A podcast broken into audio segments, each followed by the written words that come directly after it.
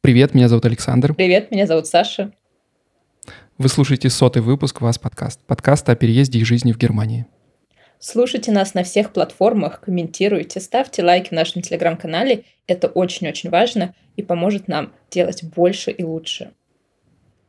Ну и напомню, второй выпуск подряд, что у нас появилась возможность поддержать нас не только э, подпиской на Патреоне и Бусти, но еще и разовым донатом э, через сервис Buy Me Coffee, в нашем случае Buy Me Beer.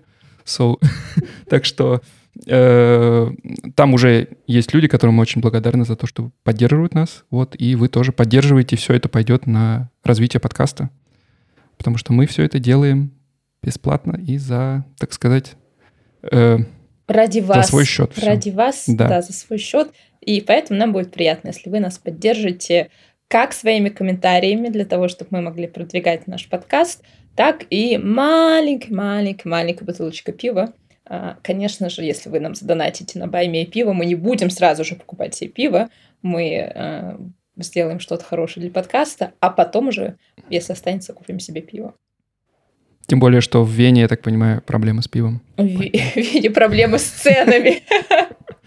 Да. Вот, тем более, да, чтобы Саша могла себе позволить э, поесть. чашечку кофе, да, и поесть со со салат из супермаркета. Да. Э, ну, и не забывайте ставить оценки. Если вдруг вот вы слушаете нас сейчас здесь в лайве или в записи потом, и вдруг осознаете, что до сих пор не поставили нам оценку на какой-то платформе, где вы нас слушаете, будь то Apple подкасты, Google подкасты, я не знаю, кстати, в Google подкастах можно ли, ну, наверное, что-то можно где-то поставить, какой-то палец вверх или сердечко, или, упаси господи, на Яндекс Музыке, там тоже, там точно можно поставить сердечко нашему подкасту. Э, и на YouTube канал тоже можно подписаться, потому что все э, подкасты и видео, и аудиоверсии попадают также и туда. И там уже потихонечку растет количество подписчиков, что тоже очень важно, потому что видеоверсии мы будем стараться продолжать делать раз в месяц, новостной выпуск видеоверсии, вот как сегодня. Да. Э, ну и что, перейдем, наверное, к новостям. Э, начнем разогревочно с наших... С тобой у тебя есть что? Вот на стеке, так сказать. А, ну, какие у меня есть новости, да, я месяц, э, я уже полмесяца прожила в Вене, еще полмесяца проживу в Вене и решила попробовать, каково это жить в Вене. Э, и что я могу вам сказать, жить в Вене дорого, если мы говорим про еду, прям ощутимо дороже, чем в Германии. Э, хотя Саша уже говорили много раз в наших выпусках, что Германия, в принципе, была в плане еды всегда самой недорогой или одной из самых недорогих в Евросоюзе но я делала прям сравнение продуктов, тех же самых даже марок, которые я покупала в Берлине и в Вене, и в Вене они в полтора, в два раза дороже. Окей, мне уже в комментарии на моем канале накидали, что я не хожу в дисконты, но я, допустим, сравнивала цены. Я в Берлине покупаю в Рейве рядом с домом, в Вене я покупаю в условно Биле Спар. Это плюс-минус одна, та, одна и та же весовая категория. И в Вене стоит еда дороже. Я при... Но это компенсируется ценами на жилье. Да, это компенсируется ценами на жилье. И что самое поразительное, в Вене не надо драться за квартиры. То есть я после Берлина, я не могла поверить, что ты просто видишь квартиру. Во-первых, они рекламируют сдачу квартир на улицах, понимаете? То есть в Берлине люди рекламируют себя на улицах, там сейчас куча объявлений, я такой-то, такой-то еще квартиру. В Вене наоборот, они пишут объявления на улицах, что мы имеем квартиру под сдачу, ты просто приходишь с деньгами и просто снимаешь квартиру. Ты можешь себе представить? Ну, кстати, э, справедливости ради стоит сказать, что э, объявление о сдаче квартир, э, особенно на досках объявлений в разных супермаркетах, это тоже один из способов скрытых, как можно найти квартиру. И Кстати. многие именно так и находили. Кстати, да. Потому что есть действительно много людей, которые, например, не знакомы с интернетом и не знают никаких ваших этих иммовельт и имаскаут, и хотят сдать свое жилье э, кому-то, да, и оставляют объявление об этом. Вот. А мы все игнорируем это и идем сразу в интернет. Я, кстати... Но не надо забывать, да. что читала Германия эту... это не самая диджитализированная страна, да? И... Историю у кого-то про а, парня в Мюнхене, который нашел квартиру за 800 евро и, может, даже двушку через газету. да, что мюнхенские пенсионеры, они подавали объявление через газету, накликнулся, пришел и снял за 800 евро квартиру. В Мюнхене он был чуть ли не единственный человек, соискатель на эту квартиру. И они еще добавили, что они вообще не хотят участвовать в этом, как сказать, а, безумии недвижимости, безумии рынка недвижимости. Поэтому мне специально как бы ставят цену, какую они считают нужным, а не какую диктует рынок. И вот, как бы, вуаля, он обладатель квартиры в Мюнхене за 800 евро. Да, ну, наверное, надо заранее планировать в таких ситуациях платить потом наличными, потому что вряд ли эти люди могут принимать убервайзинги как-то. Да, ну, может быть, через, э, знаешь, бумажку, которую ты заполняешь и оставляешь в банке. А, может быть, э, ты видела, да, э, обращал внимание, что во всех отделениях банка есть отдельный почтовый ящик, который называется Überweisungen. И э, наверняка ты видела, когда тебе что-то нужно оплатить, тебе в письме приходит также и специальный такой бланк. Э, секундочку. Продолжай, я сейчас вернусь. Окей. Okay. Значит, приходит какой-то бланк без понятия, о чем говорит Саша, какой бланк должен там прийти. Я настолько далека от банковской сферы, хотя, хотя, я тут узнала, что у некоторых людей нет PayPal, я не знаю, как вы, но я постоянно пользуюсь в Германии PayPal, потому что если мы не берем необанки, то это единственный способ а, моментальных переводов. И я тут узнала, что у человека моего возраста нет PayPal, и я такая, ого, почему? Хотя мы с Сашей тоже об этом обсуждали, что в плане как бы защиты персональных данных, мошенничество, не мошенничество, PayPal... О, Саша пришел с кошкой. А, это что-то а, не совсем надежное. А еще интересно, что Саша вообще, да, не слышит, что сейчас я говорю. Он так занят кошкой. А, да, Саш, я рассказывала всем про твою кошку. То есть не знакомы лично? Ты говоришь, или так потому что тебя не слышно? Ты с ней не знакома лично все равно, так что... Конечно, я не буду знакомиться с чужими кошками, у меня есть свой кот, слава богу. Угу. Не, не, за... Но не собой. не заинтересован, знаешь, в чужих кошках. Не можешь так поделать. А, да, что за бумажки? Да. Я не смогла продолжить тему, потому что я не знаю, что за бумажки. Э, есть такие бланки для переводов, которые ты можешь, не имея никакого доступа к интернет-банку и тому подобное, э, наверное, даже без... Э, то есть, мне, мне кажется, ты можешь иметь жиросчет, даже не имея какой-то карты.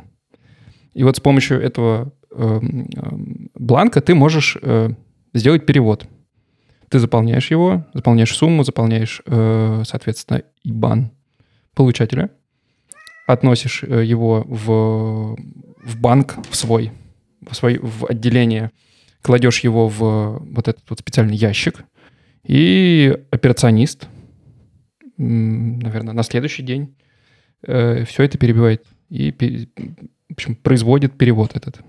Поэтому вполне рабочая схема, и даже никакие интернет-банки ваши эти не нужны нам. Ваши интернет-банки. Ну, в общем, да, да. А, рынок недвижимости в Вене гораздо более адекватный по сравнению с Берлином. Цены на продукты чуть выше. Цены на общественный транспорт не знаю какие, потому что я живу в восьмом районе, а Вена, она разделена по районам. То есть первый район — это самый центр, двадцатый район, условно, самая окраина. Я живу, ну, там 22-й, по-моему, даже есть район. Я живу в восьмом, и мне до центра идти ровно 20 минут. Поэтому я ни разу не ездила здесь пока на общественном транспорте, я везде ходила пешком. Ну, и Вена, в принципе, довольно маленькая. Ну, она но, компактная. Но насколько я она был там пару раз... Она не маленькая, она компактная. Вот. Но меня как-то от Вены немножечко... Э, может быть, время было не то, потому что я был зимой. Было как-то довольно э, серо и дождливо, как это обычно бывает в Австрии. Э, и, при этом немножечко мне не понравилось э, окруж окружение Вены э, какими-то фабриками, заводами. То есть ты подъезжаешь к Вене, ты видишь вокруг огромный индустриальный гибит вокруг. Поэтому, не знаю, ну, наверное, это было такое немножко обманчивое впечатление, потому что я там был скорее проездом. Окей, okay, поняла. Нет, слушай, не могу сказать, что я... Ну, я выезжала за пределы Вены, здесь есть очень классные виноградники, где ты можешь приехать, попробовать молодое вино, которое еще даже не разливали в бутылки, тебе прям сразу его наливают. Вот, но в остальном очень красивый город, очень чистый город, невероятная архитектура, вот эти все дворцы, Шönbrunn, Ратхаус, Вина, Опа. Я еще такая думаю, вот сейчас приеду, буду ходить э, на оперу каждый день. Ну, конечно же, нет, потому что у оперы в июле-августе каникулы.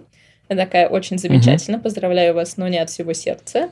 Поэтому я просто хожу, гуляю по Вене, хожу, гуляю по выставкам. А, не уверена, что здесь будет очень интересно, когда душа просит тусовок, особенно после Берлина. Но говорят, что летом просто Вена вымирает, что все как бы уезжают, и тусовки начинаются а, в сентябре. Не знаю, после Берлина, конечно, чуть-чуть скучновато. Угу. Ну, для жизни, как бы ты оценила этот город? А, ну для По десятибалльной шкале. Для жизни уже оценили умные люди и сказали, что с точки зрения именно жизни это номер один в Европе. Мне кажется, знаешь, для жизни он классный. Mm. Потому что он спокойный, он тихий, здесь приятно, наверное, растить детей, а, здесь э, удобная логистика, здесь удобная инфраструктура, здесь хорошие австрийские продукты, хорошее австрийское вино, что я считаю самым главным для жизни на самом деле. Нельзя жить в стране, где нет хорошего вина. Вот как бы такой у меня принцип. А, поэтому мне кажется, вполне-вполне я в какой-то момент даже задумалась, а может быть попробовать пожить бы в Вене, а потом вспомнила, что а, мой телеграм-канал называется «Саша пишет про Берлин». Кстати, подписывайтесь, если еще нет. И все уже. Никуда мне не деться. Угу. Угу.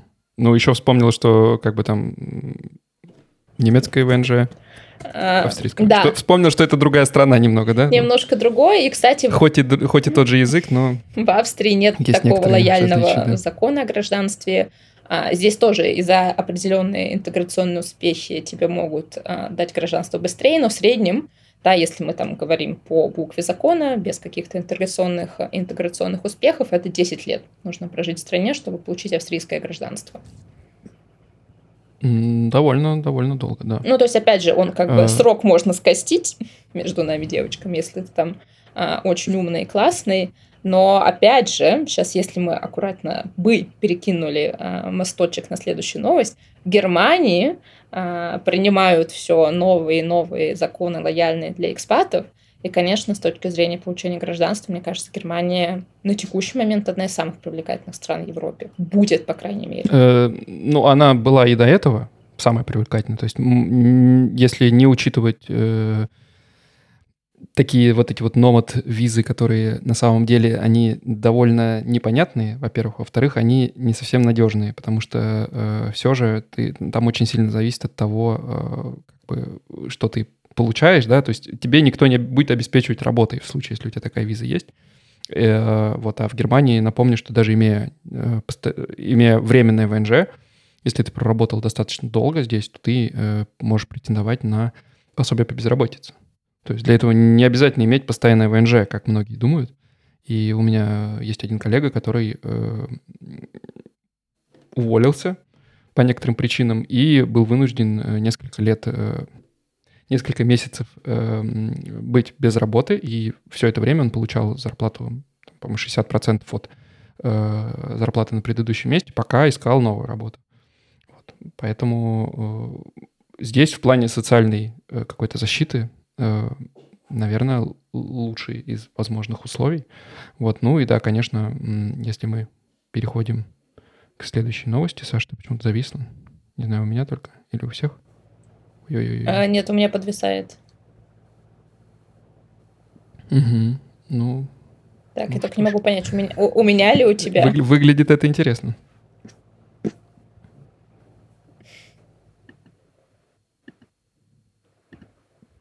Так. Ну, будем надеяться, что восстановится интернет. Как видим, австрийский интернет не сильно лучше немецкого.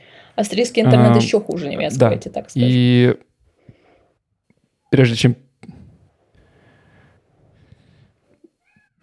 можно понять, потому что больше э, альтгебойды и больше старых зданий, э, старше коммуникации. Понятное дело, что в таких старых районах никто не будет э, перекладывать кабели, и никто не будет а, улучшать инфраструктуру, э, которая является самой важной частью интернет-соединения. Вот, ну ладно, прежде чем переходить к новостям, ты можешь попробуешь камеру выключить, включить. Вот. Э, э, я пока немножечко о своих новостях расскажу.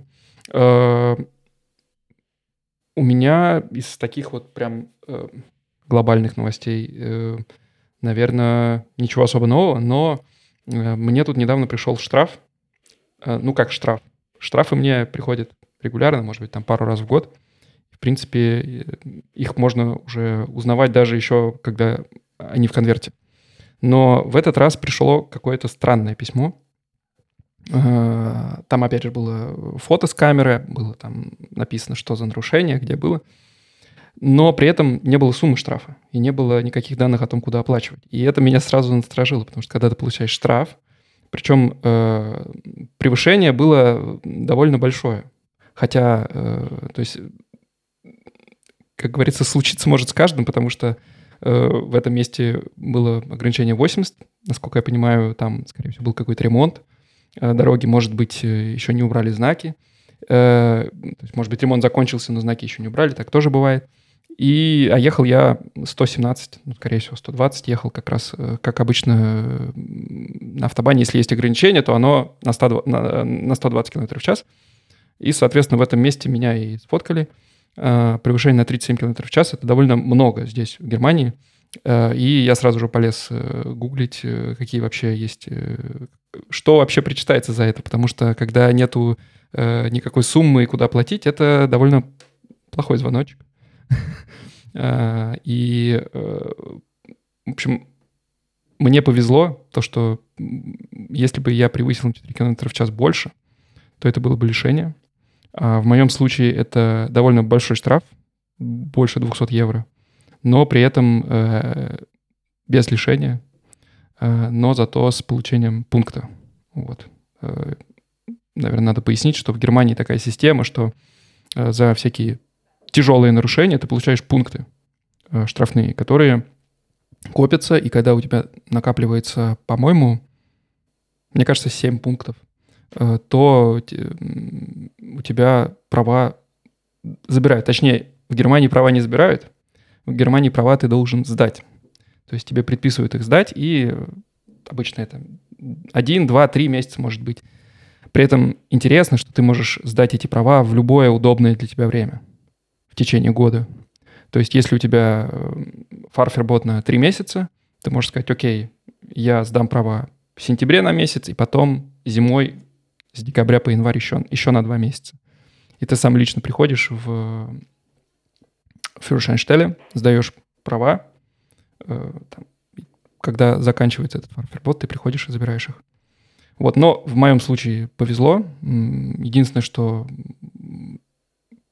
большой довольно штраф, ну, теперь э, буду ездить аккуратнее, но, как говорится, будьте осторожны и внимательно следите за знаками, потому что э, даже, даже если вам кажется, что вы едете немного и не видите камер, то на самом деле здесь э, это может привести к печальным последствиям. Вот. А, Потому кстати, что, какой штраф особенно, в Германии? когда ты едешь по автобану, где... А, ты мне слышишь задержкой. Хотел спросить, какой штраф в Германии за неправильную парковку? Если, точнее, если ты не оплатил парковку, вот какой штраф в Германии? Эм, мне кажется, был 30 евро когда-то, когда последний раз я его получал. Но они растут с каждым годом. Вот. Я уже давно их не получал. Так что... Эм, кстати, про неправильную парковку. Я не помню, рассказывал я в каком-то выпуске или нет. Как-то эм, я столкнулся с лояльностью Э, вот таких вот э, официальных лиц в Германии, когда э, я приезжаю за Вероникой в садик, в центре, то я обычно не плачу за парковку, потому что, ну, окей, я за 15 минут зашел, забрал ее, мы поехали дальше. И обычно это всегда прокатывало, но в этот раз я задержался, мы вышли поздно, и уже в дверях из садика я вижу, что кто-то фоткает мою машину. Вот. И, понятное дело, кто. Мы скорее побежали. В общем, женщина уже собиралась выписывать штраф. Я ей начал объяснять, извиняться, что вот я только забрать ребенка и все такое. И она посмотрела на меня довольно холодным взглядом. Я не знаю, мне, честно сказать, в этот момент захотелось провалиться под землю, когда она посмотрела на меня вот так вот и сказала, окей, типа, последний раз, если еще раз увижу, то будет штраф. И пошла и не выписала штраф, что довольно приятно. Хотя кажется, что здесь э, такой лояльности быть не может, и э, закон един для всех. Вот, но на самом деле также и с контролерами, которые иногда лояльны к тому, что у тебя нет билета, и ты его покупаешь, например, прямо при них. Вот, у меня даже такая ситуация была один раз. Э, но бывает, бывает, что уже радует. Ты просто, наверное, везде Люди с Вероникой ездишь относиться. и показываешь всем ребенка, и они просто проникаются к тебе. Ну, кстати, не везде. Это тоже от земли к земле зависит. В Берлине, например, как-то все довольно скептически смотрели на меня с ребенком, поэтому... А, но в Штутгарте, да, действительно любят детей, поэтому, может быть, это тоже повлияло. Я к чему спросила, потому да, что ну... я нет, не автолюбитель, но я вот недавно случайно тут с друзьями были на машине в Вене, и штраф за неправильную парковку 36 евро. Я просто хотела понять, это больше, чем в Германии, меньше, чем в Германии, чтобы понять соотношение цен. Мне кажется, это среднее по больнице. И, в принципе, нормальный штраф, обычный. Окс. Саш, да. какие у тебя еще новости? Постригся ли ты? О, да, заметно. Классно, что заметил, спасибо. Да, подстригся и... Если что, конечно, я не заметила это. Саша перед тем, как мы начали записывать выпуск, сказал, что он постригся. При том, чтобы вы понимали мою наблюдательность, я видела Сашу сколько, две недели назад, и у него были, ну, намного длиннее волосы. И когда сейчас Саша сказала, я постригся, такая, что? Нет, вообще незаметно. Да, термин получить у парикмахера здесь, это, конечно, отдельный вид искусства. Э, при этом найти парикмахера тоже довольно сложно. Я несколько раз пробовал стричься у турков. Мне казалось, вот, вот же люди, которые вообще, для которых стиль прически и вообще это главное в жизни, что у них есть. Ладно, это я шучу, но вы поняли, э, о чем я говорю. Но нет, там иногда бывают такие ужасные э, мастера, что потом приходится перестригаться после них. Вот. Э, так что да, если нашел своего парикмахера, это тоже важные важная вещь, которую сложно терять при переезде, например, из города в город.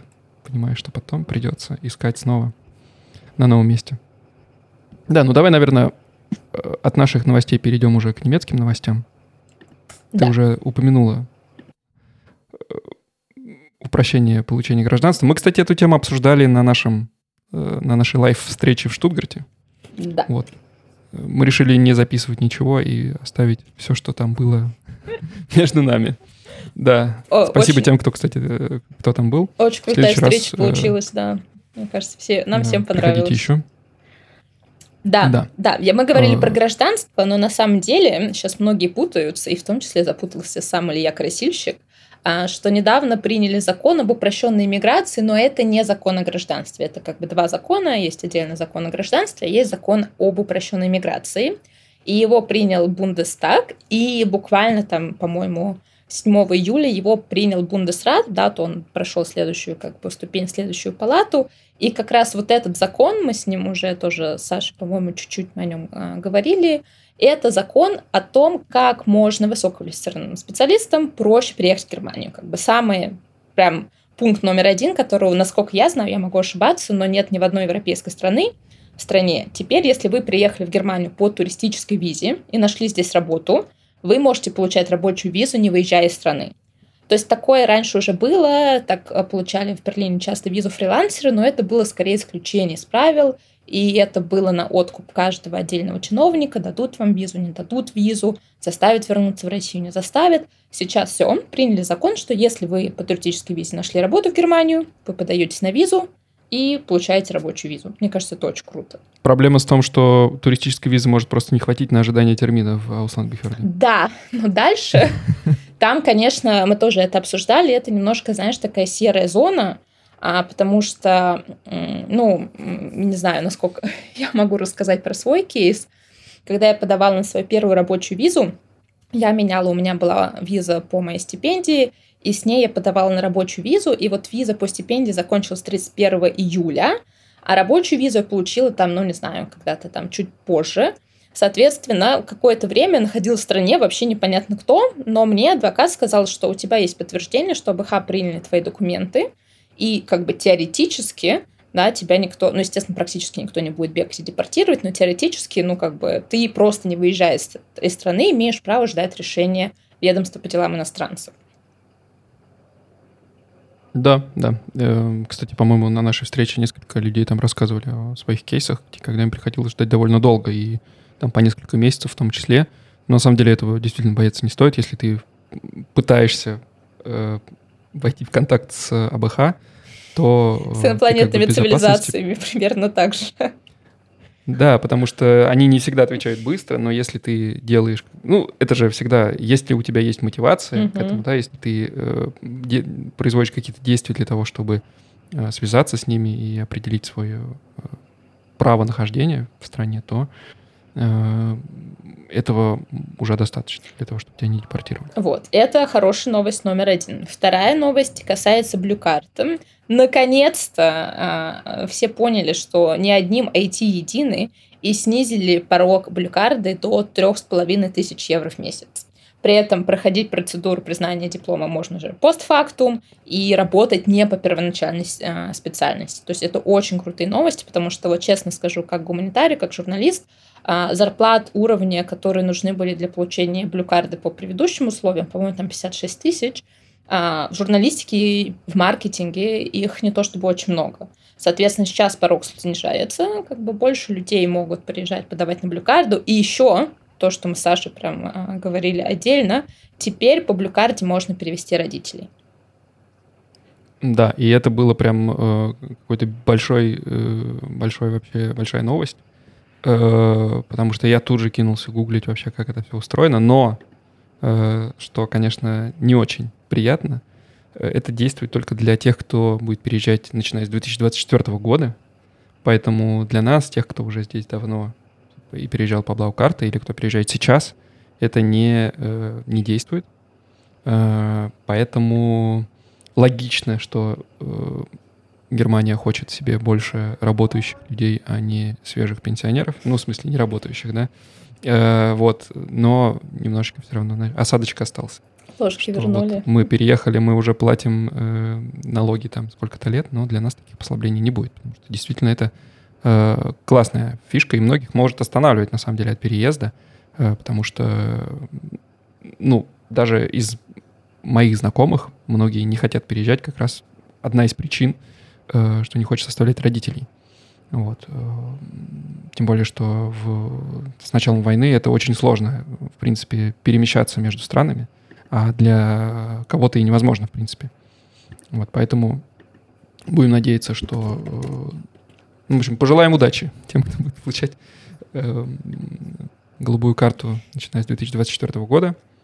Uh, вот, ну и посмотрим, как это будет все реализовано, потому что наверняка там будут какие-то подводные камни. И uh, еще, нет, еще, еще один будет. пункт. Uh, вводится, еще совсем забыла, карта возможностей по аналогии, знаете, как есть канадская виза Express Entry, где есть бальная система, и тебе дают баллы за квалификацию, за то, как хорошо ты знаешь немецкий язык, английский язык, за возраст. И, кстати, в отличие от канадцев, которые больше всего дают баллов, если вам до 30, Немцы более толерантны. Если вам до 35, вам дадут 2 балла. А если до 41 балл, ну, если больше 40, сори, никаких баллов, плюс еще там пункт связи в Германии, если вы проживали минимум 6 месяцев а, в Германии в течение последних 5 лет, а, соответственно, как бы вы набираете какое-то количество баллов и получаете шанс на карты, вы с а, этой визы въезжаете в Германию, дальше уже на месте ищете работу, жилье и так далее, и так далее. Интересно, в чем отличие ее от э, визы для поиска работы, которая была до этого, потому что, в принципе, такая виза уже была, и там никакой бальной системы не было, там нужно было только подтвердить свое образование и наличие финансовых средств. Вот, а видишь, а здесь как бы не говорится, что тебе надо подтверждать твое образование. Здесь просто квалификация и опыт. Про финансовые средства, честно говоря, непонятно, потому что для той же визы... Ну, логично, потому что тебе нужно на что-то жить. Но, понимаешь, может, там какие-то более лояльные условия. Жилье том плане, что сейчас за тебе... страховку. Я сомневаюсь, что джоб-центр тебе сразу вот, свежий приехавшему и как бы, окей, с шансом, но без гарантии найти работу э, будет тебе платить, там, оплачивать квартиру, платить тебе э, социалку и оплачивать тебе страховку, которая, ну, так-то довольно дорого стоит, да, то есть э, страховка, которую э, как бы обязательно и которую мы все как бы платим с бруто зарплаты, на самом деле стоит там порядка 600 евро в месяц. Да. Медицинская. Да, да, но, знаешь, у меня был вопрос именно, допустим, что сейчас для того, чтобы получить визу по поиску работы, тебе нужно показать наличие средств в немецком банке. Или а, чтобы кто-то взял на себя финансовые обязательства. Что, опять же, если ты Я думаю, что живешь, без изменений будет. Живешь в России, не, не очень думаю, понятно, как это можно сделать. Ну, разве что пачку наличных принести. Да, да, я, кстати, мне тоже, знаешь, всегда был вопрос, а можно просто в посольство сказать, вот мои евро, смотрите. Ich бар, да? Вот, так что такой вот э, закон приняли уже в Бундесрате, то, что сказал Саша. Э, надеяться, что его прям завтра начнут э, имплементировать в жизнь не стоит. Они планируют создать отдельное ведомство. И вообще в Германии долго раскачиваются, поэтому где-то к 2024 году, я надеюсь, они раскачаются. Но направление это движение классное. Да, в общем, все, кто сейчас э, еще не занялся своими там заменами ВНЖ на постоянный ВНЖ, там, обновлением карточек своих ВНЖ, то займитесь этим сейчас до 2024 года, потому что потом я не представляю, что будет. Если, конечно, они не будут в первую очередь по этой э, шансе карты перевозить людей, которые будут в дальнейшем работать в АБХ и прочих амтах. А, кстати, прикольно, знаешь, кстати, отдельная, идея, отдельная да. карта, если вы хотите работать в АБХ. О, вообще топ идея, Саш. Давай напишем куда-нибудь. Записал себе в блокнот. Да. Ну, вообще направление движения, конечно, хорошее, но, как я уже говорил, по мне так это не то, что в первую очередь нужно улучшать. Э, и условия и до этого были вполне, вполне хорошие. Как бы не знаю, как для э, журналистов, Э, но для IT-сектора, врачей, для инженеров довольно просто было переехать. Слушай, я вот. могу сказать, что... если сравнивать с другими странами, у меня пыталась уехать в Люксембург, работать журналистом, и по сравнению с приездом в Люксембург, как бы сейчас сори за мой э, спич, но мне кажется, чем меньше страна, тем более на ксенофобски настроена к иммигрантам, в том плане, чтобы переехать в Люксембург, тебе, я, по-моему, рассказывал, нужно запросить в местном ведомстве по делам иностранцев разрешение. Твой работодатель должен выставить твою вакансию. Она должна провисеть сотни недель. Никто не должен откликнуться. Они должны написать письменное объяснение в местное ведомство по делам иностранцев, почему они не нашли никого из Евросоюза. Потом ты должен в МИ сам по почте в местное ведомство по делам иностранцев отправить свою справку о несудимости, не больше а, месячной давности, еще кучу документов. Потом они минимум три месяца обрабатывают твои документы, также по почте высылают тебе эти документы. И только с этим документом ты идешь в посольство Люксембурга подаваться на визу. Конец. Звучит как план. А, поэтому в этом плане Германия гораздо-гораздо более лояльна уже сейчас. Да и с гражданством, как я уже говорил, в принципе, пять лет, мне кажется, это достаточно, потому что, опять же, те, кто переезжает в Германию без немецкого, э, ну, я не думаю, что смогут выучить его быстрее, чем за эти пять лет, как раз до уровня, который, на мой взгляд, э, должен быть как минимум у человека, который получает гражданство местное. Э, и, э, ну, окей, три года, но с терминами, которые сейчас есть, я не думаю, что это вообще на что-то повлияет. Потому что многие мои знакомые, ну, год, наверное, тратили на просто на весь этот процесс. Потому что когда процесс ты этот начинаешь, то у тебя там много еще э, дополнительных квестов появляется, которые тебе нужно выполнить, чтобы э, в итоге получить этот паспорт. Вот, ну да, ну главное, наверное, то, что не приходится отказываться от э, существующего гражданства, да, и таким образом экономить себе нервы, время и деньги. Вот. Э, кстати, недавно записывал э, Соню на получение паспорта в консульство, и действительно никаких свободных в ближайшие три месяца даже шанса нету получить. Поэтому, да, мне кажется, ближайшие полгода туда попасть будет нереально. А в какое консульство? Подожди, что... а их уже закрыли или их закроют до конца этого нет, года? Нет, можно записаться еще по Франкфурт, Мюнхен. Вот там, кстати, никакой информации на сайтах нет об этом, о закрытии. Вот. А мы напоминаем Поэтому... на всякий случай, эта информация уже официальная, что а, к концу года должно остаться только одно консульство, предположительно, это будет Бонн и посольство в Берлине. Остальные в рамках зеркальных дипломатических мер консульства должны быть закрыты. Да, ну и одно консульство, понятно, что будет тяжело справляться с, ну, даже просто с выдачей паспортов, которые э, тебе нужно менять э, истекшие, тебе нужно давать паспорта э, родившимся детям здесь.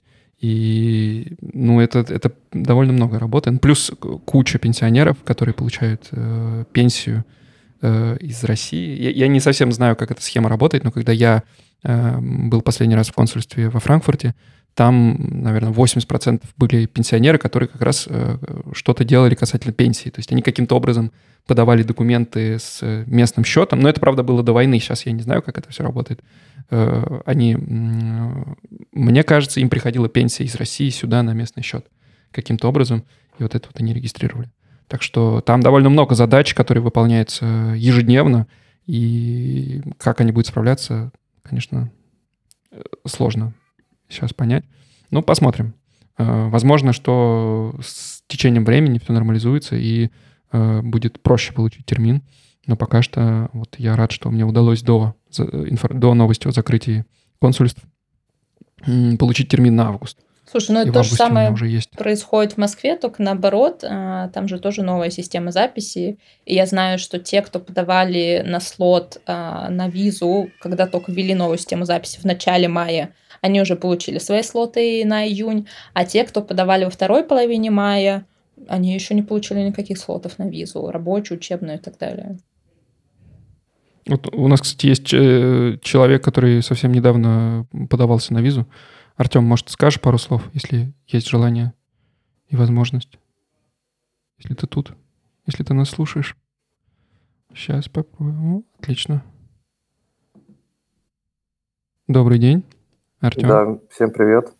Ну, да, я не то, что недавно, прям с пылу с жару сегодня в посольство отдал паспорт в Тбилиси, вот, и 18 июля обещали уже выдать визу. Но при этом действует она с середины августа или даже с конца августа. Да, действовать она будет с 21 августа. Вот, то есть э, там немного нестыковочка вышла с тем, что э, трудовой договор стартует с 4 сентября, и в посольстве не сочли нужным выдавать мне визу пораньше, сказали, что нечего тебе делать в Германии раньше этого срока, приезжать 21 августа. То есть это вот максимально и, ранний срок. И сколько ты ждал э, свой термин на визу в посольстве? А, заявку я подавал а, 3 января где-то, и примерно в начале апреля, ну не знаю, где-то, может, 3 апреля, 4 а, мне назначили дату, и это было 5 июля. Ну, полгода, то есть. С момента письма до того, как ты приносишь документы свои полгода, это, конечно, дофига. Вот, потому что, э, ну, я подавался на визу там за две недели э, у меня был термин, и выдали мне ее в тот же день практически. Вот, а тут, э, то есть ты пришел в, в начале июня, и тебе только 18-го э, ее поставят. А? Это, это, это довольно, довольно долго все это длится. Ну и понятное дело, что легче не будет, я думаю. Тем более в Тбилиси. Сейчас довольно большой наплыв тех, кто там подается. Так что будем надеяться, что... На что будем надеяться? Ты ни на что, уже не, не, не на что надеяться. Ну, просто на лучшее. Как да, всегда. Будем... Да.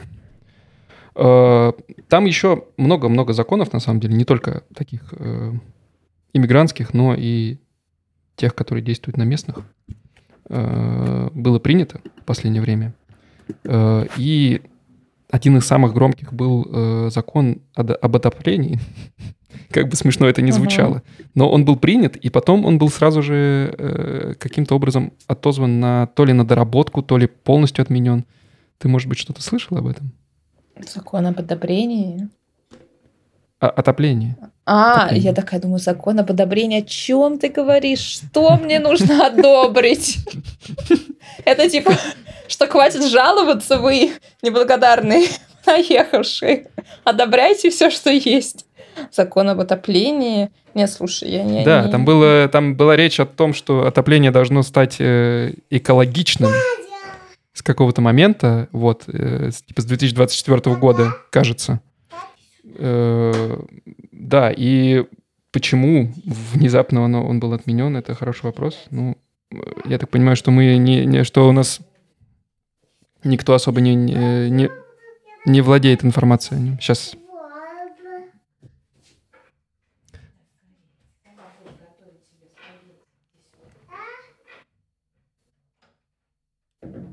Как вы видите, у Саши очень такое, веселая Такое жизнь. можно увидеть только в видеоверсии.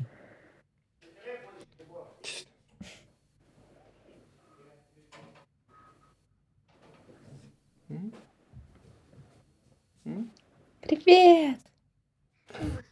Какое твое мнение по поводу э, послаблений для иммиграции в Германию? Как ты считаешь, это хорошо или плохо? М? Хорошо или плохо? Гражданство за три года. Не, не очень. Не? Так себе, понятно. Ты против этих понаехавших, да? Понаехавших.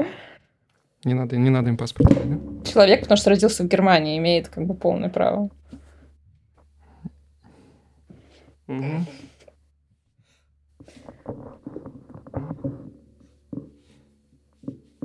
АСМР. Да. Нет, провод не трогай. Ну, собственно, про, про закон об отоплении нам нечего сказать. No, no comments. Как, как говорит Пивоваров, вы это делаете сами, да? Так, есть у нас еще какие-то эм. законы? Ну, еще большая новость про АФД. Да которая внезапно выиграла впервые что-то. А мы вам напоминаем, что АФД – это партия альтернатива для Германии, альтернатива für Deutschland, э, ультраправая партия Германии – которая немножечко уже э, очень сильно запятнала свою репутацию разными скандалами и высказываниями, но сейчас она на подъеме. На последнем а, воскресном опросе в Германии каждое воскресенье проводятся опросы. Если бы завтра были выборы в Бундестаг, за кого бы вы голосовали? И вот на последнем опросе она набрала 22%, партия Шольца набрала всего 18, а Шольц, на секундочку, а, канцлер Германии. Зеленые, которые тоже входят в состав правительства, набрали 14, а альтернатива для Германии набрала 22. То есть больше только партия христианских демократов 26, и то не намного больше. Ну, Шольц хоть и является канцлером Германии, но текущее правительство, насколько я помню, самое непопулярное за все время э, ведения этих опросов. Вот, поэтому, ну, тут не дает никаких преимуществ ему то, что он канцлер. Скорее даже наоборот. Вот. Там же еще большое сейчас идет э, расследование о Шольце. Он же принимал участие, предположительно. Ничего не подтверждено пока что, но есть, э, есть шанс, что он замешан в крупном э, скандале ухода от налогов. Вот, потому что была схема, когда он был мэром Гамбурга, была схема, когда как, э, с помощью некоторых манипуляций на рынке ценных бумаг можно было э, покупать их несколько раз, оплатить налог только один раз. Вот. И, э, насколько я понимаю, там довольно четкие доказательства есть, что он общался с э, правлением этой компании, которая занималась этими э, мошенничествами финансовыми. И э, ведется расследование, которое, опять же, все ультраправые ультраправые звучит, конечно. Э, ультраправые имеют немного другую коннотацию обычно, но я имею в виду просто правые паблики, да, которые там э, топят за АФД и против текущего правительства, они, конечно, там э, просто все в захлеб рассказывали о том, что вот, значит, Шольц отменил э, ну, не Шольц лично, но правительство отменило инициативу о ведении этого расследования. И что, конечно же, он же там замешан, значит, он отменил. Но на самом деле все не так просто и э, не, не все так однозначно. На самом деле э, ведение федерального расследования об этом деле, оно нарушает э, самостоятельность, э, как это правильно назвать, правительства или э, судебной системы Гамбурга, да, и поэтому расследование будет вестись уже э, гамбургским судом, и оно уже ведется. Вот, поэтому, э, как говорят в одном подкасте, который я слушаю, к Шольцу не привыкайте. Вот, ну, в смысле, не привыкайте к чему-то, да, вот, и к Шольцу в том числе, потому что действительно есть некоторые вещи, которые на самом деле могут очернить его репутацию. А, кстати, если вдруг вам интересно, а, мой бывший главный редактор написал а, уже спустя, ну, довольно, как сказать, ну, недавно, по-моему, в прошлом году вышла книга, называется «Die Akte Scholz», в соавторстве с еще одним журналистом, где, по-моему, называется «Шольц der Kanzler, das Geld und die Macht, э, канцлер, деньги и власть, где как раз идет речь а, про то, чем он занимался, когда был на посту мэра Гамбурга, а, какие там были скандалы с налогами, а, как вовлечен был крупнейший банк Гамбурга и так далее, и так далее. В общем, книга очень интересная. Я думаю, можем добавить ссылку в описании выпуска на книжку. В общем, я ее очень-очень рекомендую почитать. А, интересная книга, она стала лауреатом кучи премий про текущего канцлера. И самое главное, книга может спокойно выйти, вы ее можете спокойно читать, а, и никто не сел из авторов книги. Ну да, на самом деле это как раз то, что отличает, да, то есть тоже, тоже есть коррупционеры, тоже есть э, Э, люди, которые нарушают законы, пользуются своим э, положением в правительстве, э, пользуются какими-то своими преференциями. И понятное дело, что это есть везде, это в природе человека заложено, стремление к этому. Но здесь об этом говорят, и здесь об этом говорят в том числе и в суде. И, ну, наверное, это то, почему мы, собственно, здесь. Одна из причин. Э, да. Так. Что-то еще? А, еще так про, про АФД. Про АФД у тебя был подготовленный да. спич. Да и не было у меня подготовленный спич. Я думал, что ты, наоборот, расскажешь мне. А, ну, ты, подожди, ты хотела рассказать про Расскажи. ячейки экстремистские. Вот это я не знала, то, что ты написал. Ячейки... Что? Экс- экстр- экстремистские а, ячейки. Да. Сегодня буквально была новость, что э, молодежная организация АФД, я опять же прочитал новость по диагонали, и то это было Цузамен к этой новости, поэтому я не претендую на какую-то э, полноту, но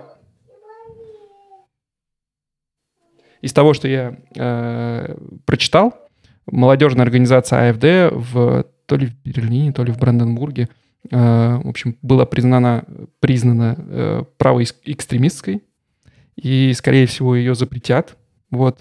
И это тоже одно из, одна из вещей, которые э, кажутся мне странными, то, что с АФД в последнее время как-то, ну, как в последнее, все время, очень сильно борется, что на самом деле не... Что, скорее, наоборот, добавляет ей популярности этой партии. Вот. В том числе и среди э, тех немцев, которые бы не стали голосовать за нее э, раньше, если бы ее так не преследовали, да, потому что э, ну, преследование ведется довольно активно этой партии. Понятное дело, что во многом они это вполне э, заслуженно, да, и вполне э, очевидные какие-то нарушения закона, но мне кажется, можно это как-то делать не так публично, может быть, не знаю. Ну, да, мне кажется, как раз я писала сегодня о том, кто голосует за партию АФД, и если раньше средний избиратель, да, портрет избирателя, это был человек 50 плюс, часто без высшего образования, иногда даже без работы, и это был типичный избиратель АФД альтернативы для Германии, то сейчас по последним опросам, которые проводились в июне, это студенты, это выпускники, это молодые люди 30-39 лет с высшим образованием и с доходом около, точнее, выше 4 тысяч в месяц. Да? То есть это прям состоятельные люди, которые голосуют, для, которые голосуют за альтернативу для Германии, и многие говорят о том, что это как раз протестное голосование, что людям как бы не нравится то, что происходит сейчас, они не видят никакой альтернативы, да, среди так называемых уже устоявшихся, да, классических партий, поэтому они приходят голосовать за а, АФД.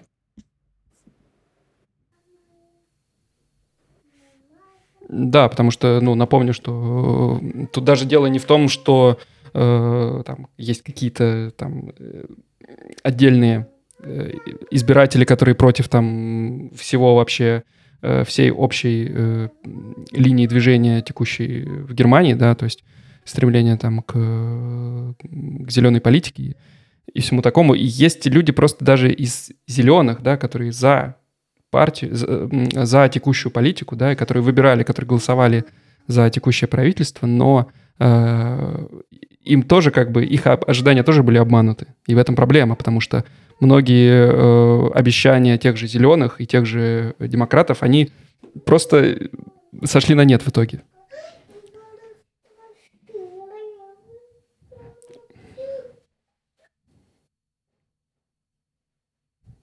Хотел только вернуться к началу новости, которую мы озвучили, но так и не проговорили, что в одной из коммун э, Германии был избран, э, ну, наверное, это мэр, да, или губернатор, как это правильно? Ну, глава коммуны, да, да, да. да. В общем, он из партии АФД, и он как бы, это было открыто при выборе на этих выборах и в своей предвыборной кампании он ну, насколько я понимаю, прям таких вот экстремистских, как э, у АФД, э, программы у него, э, пунктов программы у него не было, но э, все же это многие расценивают как звоночек. Я не знаю, насколько это действительно важно и насколько это действительно знак о том, что что-то меняется и как-то э, силы меняются. Потому что напомню, что перед выборами э, когда был, когда был выбран, собственно, Шольц, э, тоже там довольно контроверсивные были результаты опросов, но на самом деле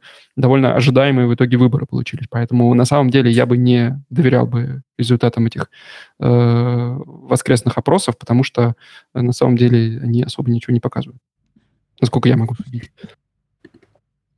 Ну, вообще говорят, что доверять опросам, да, это отдельная история. Допустим, а что касается вот этого опроса про поддержку АФД, тоже как бы то, что молодым людям не нравится текущая ситуация, это одно, то, что они в этих вопросах говорят, что вот мы будем за АФД, это одно, то, как они реально пойдут голосовать э, в реальной жизни, это уже другое.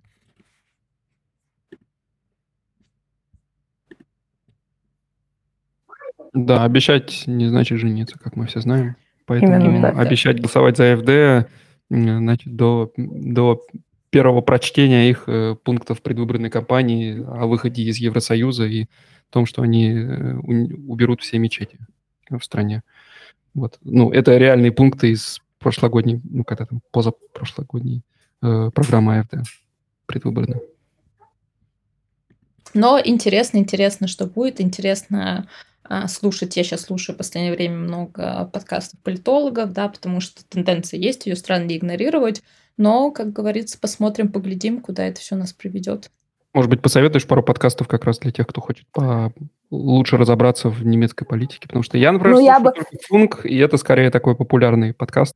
Я бы сказала, что вообще-то, ну, нам не заплатили за интеграцию этих подкастов, конечно, чтобы я их советовала. Но так и быть, просто по доброте душевной в честь сотого выпуска есть очень классный подкаст двух берлинских, точнее, а, журналиста берлинского Димы Вачедина, который пишет для «Медузы» и для Deutsche Welle, и политолога Алекса Юсупова. Называется «Канцлер и Бергхайн». Он на русском языке, и они супер круто разбираются в разных политологических, политических тенденциях, да, почему приходит э, сейчас усиляется АДГ. Когда был скандал с а, Шрёдером, да, что было вокруг этого скандала, почему Шрёдера закенселили.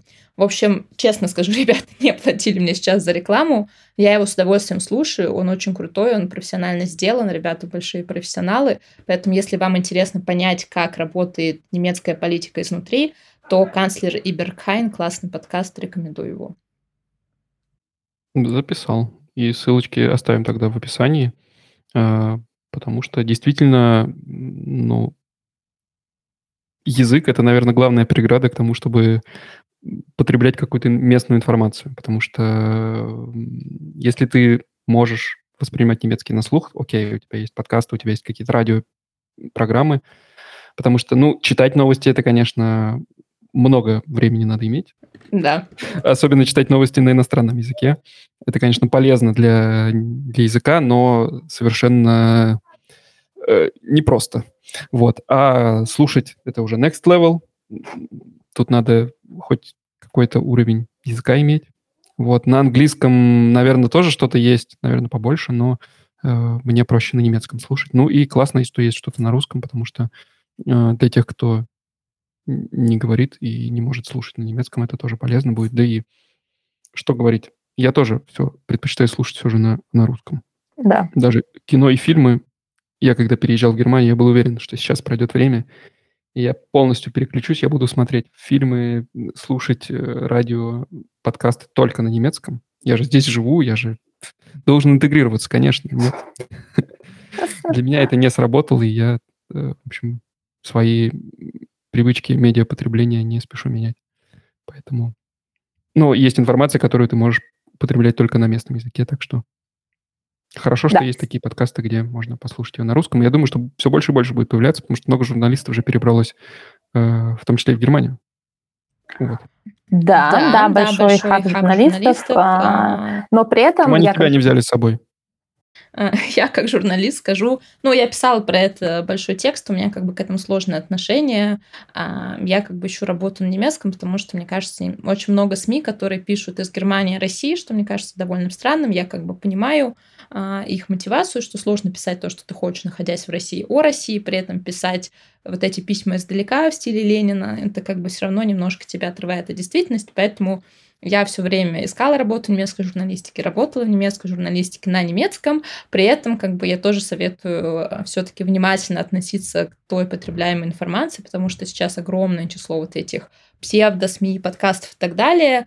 А, возможно, не специально, да, но люди, которые а, просто как сказать, не совсем правильно разбираются в стране и по незнанию могут э, дать вам не совсем правильную информацию. Вот, ну, я вот, например, 4 года э, как переехал, четыре с половиной даже, и э, сколько, два года я уже не был в России, и мне сложно вообще что-то сказать о том, то есть я, я бы не взял себе сейчас говорить о том, э, ну, вообще о чем-то, потому что я настолько уже оторван э, от э, тамошней жизни, что, ну, наверное, это будет сложнее и сложнее с каждым годом, потому что здесь свои заботы, своя жизнь, и, э, ты остаешься э, немножечко зависшим э, в, той, в том времени, когда ты переехал оттуда. И мы с Соней, я помню, смеялись э, над э, местным контингентом на нашем, э, в нашем районе, потому что у нас такой район, которым, на котором очень много э, поздних переселенцев. Mm, okay. Люди, которые переехали 20 лет назад, в 90-е в основном. И вот эти люди, они ты их узнаешь, что вот это вот как э, слепок того времени, да, то есть это люди, которые носят майки, э, майки сеточки, это люди, которые э, там даже по говору, ты понимаешь, что они действительно э, как будто бы застряли немного вот в том времени, когда они переехали. И ага. я думаю, что это с каждым из нас в итоге случится, потому что э, понятное дело, что сейчас не, не так, как в 90-х, и э, проще э, как-то получать какую-то информацию о том, что где-то происходит. Э, но э, в любом случае э, не вживую это сложно. Да. Не проживая там жизнь. Вот. Вот, поэтому Еще я согласна. важно, у нас был вопрос, который мы только сейчас доходим. Человек спрашивал, когда мы расскажем уже наконец о том, что конфискуют машины на русских номерах на границе что вот мы упускаем ага. этот, этот важный случай. Вот, э, я э, на, в тот момент, когда это написали, я вообще ни, никакой информации на немецком не нашел об этом. Вот, э, ну, на русском информацию я принципиально в такой ситуации не буду искать, потому что ну, слишком много всего фильтровать придется. Вот, но подтвердилось в итоге там через пару недель, что действительно были такие случаи. Э, насколько я понимаю, проблемы в трактовке... Э... В переводе на немецкий, с английского на немецкий. Может быть, чуть-чуть расскажешь, как эксперт э, в языках? Uh, да, в общем, uh, это такая история, uh, которая, по-моему, вскрылась. Она, опять же, да, я также солидарна с тобой, что было сложно что-то верифицировать, потому что это написала РБК, которая контактировала немецкую таможню. И они как раз тогда первые, да, сообщили какую-то, да, не просто кто-то сказал и так далее, они написали э, немецким таможенникам, которые им дали ответ, что как бы импорт автомобилей запрещен. проблема в том, что как бы а, на английском языке, да, как бы сам закон на английском языке, там как раз говорится про слово импорт. А на немецкий язык его перевели словом Einfuhr, который, в отличие, он может значить, слово немецкий, немецкий термин Einfuhr может значить и таможенный импорт, и просто ввоз. И из-за этого, из-за того, что Einfuhr, да, по итогу значит ввоз в том числе, получилось так, что в данном контексте ввоз охватывает фактически любое перемещение товаров. Да? И получается, что если вы просто въезжаете или, допустим, как сейчас недавно, выезжаете на а, российском автомобиле в шенгенскую зону через Германию, таможенники имеют полное право расценивать это как попытку, попытку ввоза, да, не импорта, а именно ввоза, и этот автомобиль конфисковать и буквально вчера или позавчера Фонтанка а, опубликовала, сори, русская СМИ, как бы русскоязычная СМИ, но а, другой, другой информации у меня нет, а, историю петербуржца, который пытался выехать на своем автомобиле из Германии. Он заехал по туристической визе в Хорватию, выезжал через Финляндию на своей машине, и его остановили на границу, когда он стоял на паром, и сказали, что вот по закону, да, как бы у вас нет немецкого ВНЖ, если у вас нет никаких немецких документов на автомобиль, вы по туристической визе машину изымают, когда я смогу ее получить, спросил э, мужчина, на что таможенники сказали никогда. Вот, но при этом надо понимать, что, во-первых, что это единичный случай все же пока, да, и я не слышал о каком-то массовом... Ну, наверное, в принципе, это довольно специфическая ситуация, когда ты с туристической визой пытаешься на машине въехать в Германию, да, при том, что причем проблема, что он въехал, понимаешь, выехать именно. И когда он спросил, ну я же въехал в Хорватию, таможенники немецкие сказали, что, ну, это просто хорватские таможенники плохо работают, они должны были вам ехать. Да, опять же, вот, ну, то, что я смогла отследить, это, не знаю, 5, может быть, 10 историй. Уверен, что людей, которые выезжают больше. Плюс, опять же, если у вас там есть немецкий ВНЖ, да, или там ПМЖ и так далее, то, мне кажется, это не совсем а, да, касается в этом плане. Но предупрежден, значит вооружен. Мне кажется, все равно об этом важно сказать, что такое теоретически может произойти, да, это не значит, что мы разводим какую-то истерию, или не дай бог, там, я не даю никаких комментариев, правильно это, неправильно, как бы а, абсолютно э, невозможно сказать в современном мире, что правильно, что неправильно, как бы есть определенное добро, есть определенное зло, что с этим машинами. Наверное, это меньше из проблем, которые сейчас происходят, но как бы для тех людей, кто на машине, мне кажется, это важно знать. Ну, и надо понимать, что это не значит, что все, забрали, и на этом конец, ты ничего с этим сделать не можешь. Естественно, ты можешь, э, и, скорее всего, так и будет сейчас э, это все. Если проблема действительно в неправильном переводе, э, и ну, она, очевидно, здесь есть, это все будут рассматривать соответствующие инстанции, и это нормально подать в суд, Uh-huh. И следить за этим. Более того, насколько я знаю, есть несколько уже дел по этому поводу, и некоторые адвокаты за это взялись. Там, опять же, некоторые люди говорят, что окей, в суд можно подать, но не, эм, не каждый адвокат возьмется защищать э, э, человека с русским паспортом, у которого нет здесь ВНЖ. Да, к сожалению, все сложно, но при этом надо понимать, что если ты если закон на твоей стороне, то ты э, имеешь возможность э, отстаивать свои права.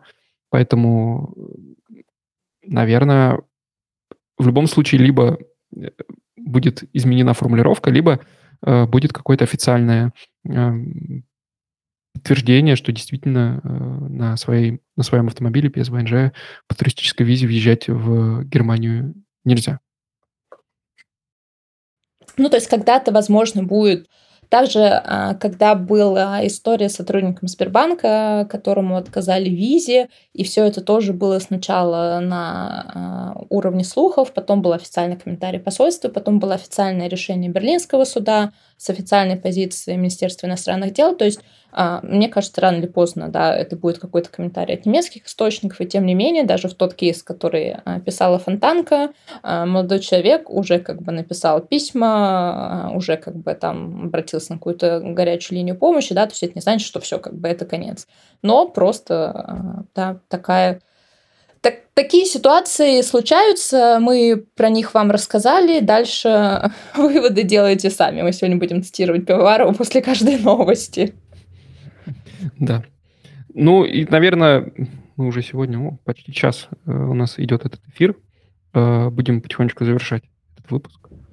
Потому что, если что, мы умираем от жары с Сашей. Не знаю, как Саша...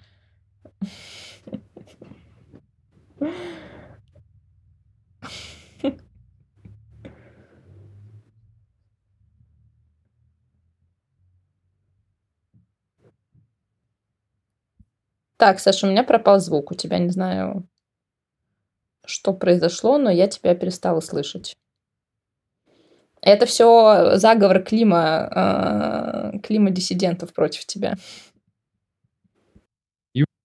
Так, так что пробивается. Может, у меня да, сейчас слышно?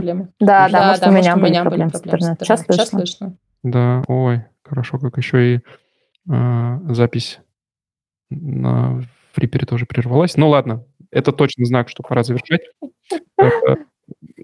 В общем, вот, да. да. А, жара, клин... и потом резко на 10 градусов вниз, потом резко на 10 градусов снова вверх.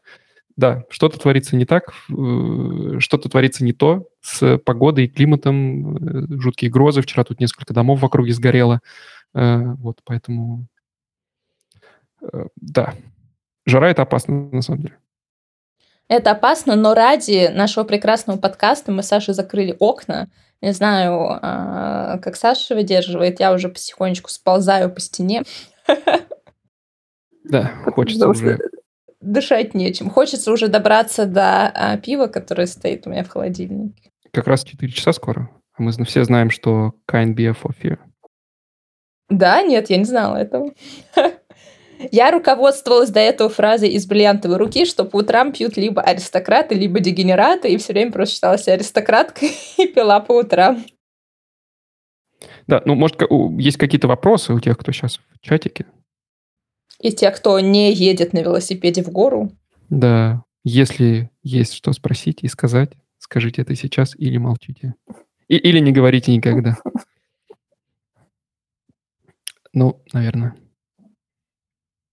Наверное, все едут на велосипеде за пивком, я так думаю. Возможно, возможно. Да. Э, ну, да, тем, кто не видел нас, сходите на YouTube, посмотрите запись этой трансляции. Те, кто слушает нас и, порождает, и поражается, почему такое плохое качество записи э, и почему у нас столько слов-паразитов, то, ну, простите, такие выпуски мы не монтируем, которые мы в лайве записываем, так что я рад, что смогу выложить это прямо завтра и не инвестировать в это 6-7 часов просто в монтаж. Так что э, наслаждайтесь живым, э, наслаждайтесь живым звуком э, и э, нашими прекрасными голосами. Напомню еще раз про оценки, подписки, звездочки, лайки, сердечки, пальцы вверх. Э, что еще? Patreon. Комментарии, комментарии. Да, и комментарии обязательно. Вот. Под прошлым выпуском было 8 комментариев, по-моему, и это прям очень приятно, когда возникают какие-то диалоги.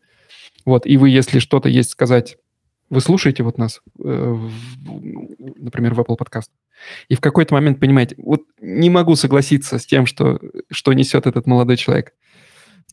Идите сразу в комментарии и пишите, в чем я не прав, и я обязательно приду и отвечу. И я тоже. Я тоже могу быть не права, я тоже приду и тоже отвечу. И подписывайтесь на нас везде, где вы нас слушаете, в Телеграме, YouTube. Саша сделает нам, наверное, Инстаграм, да? Да, все, да, Саша, Саша закончила Инстаграм делать для а, одного берлинского кафе, куда я вас всех тоже приглашу, поэтому я могу заняться, наконец, нашим Инстаграмом. Вот. И на Сашу тоже подписывайтесь, если еще не подписывались. Йоу. Все, а сегодняшний выпуск завершаем. Всем большое спасибо, что были на трансляции или слушали нас в записи. И всем пока. Услышимся в следующий раз с тематическим выпуском на какую-то новую интересную тему. Всем пока.